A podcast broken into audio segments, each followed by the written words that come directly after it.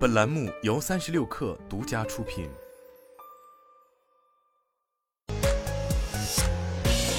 网罗新商业领域全天最热消息，欢迎收听快讯不联播，我是金盛。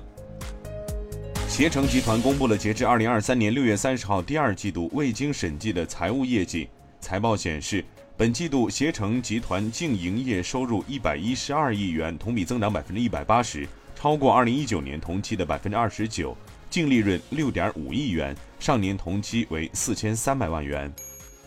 二零二三百度云智大会今天在北京召开，会上，百度智能云千帆大模型平台宣布实现二点零全面升级，首次公布月活企业数已近万家，覆盖金融、制造、能源、政务、交通等行业的四百多个业务场景。三十六氪获悉，据瑞幸咖啡官方微博，酱香拿铁单品首日销量突破五百四十二万杯，单品首日销售额突破一亿元。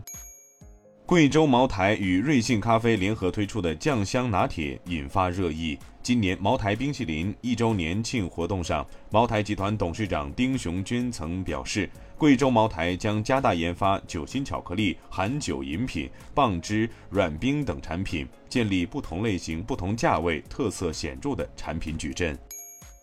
科大讯飞宣布，讯飞星火大模型面向全民开放，用户可以在各大应用商店下载，直接注册使用。据了解，科大讯飞是目前对全民开放大模型中唯一一家 A 股上市公司。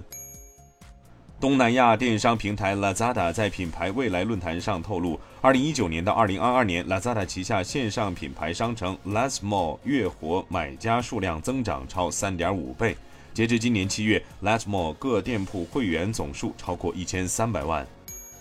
彭博科技记者马克·古尔曼在其最新 Power On 通讯中表示，苹果公司从二零二一年起开始探索更大尺寸的 iPad，今年曾接近发布一款全新的十四英寸 iPad，但现在这款产品已经不在其近期产品计划中。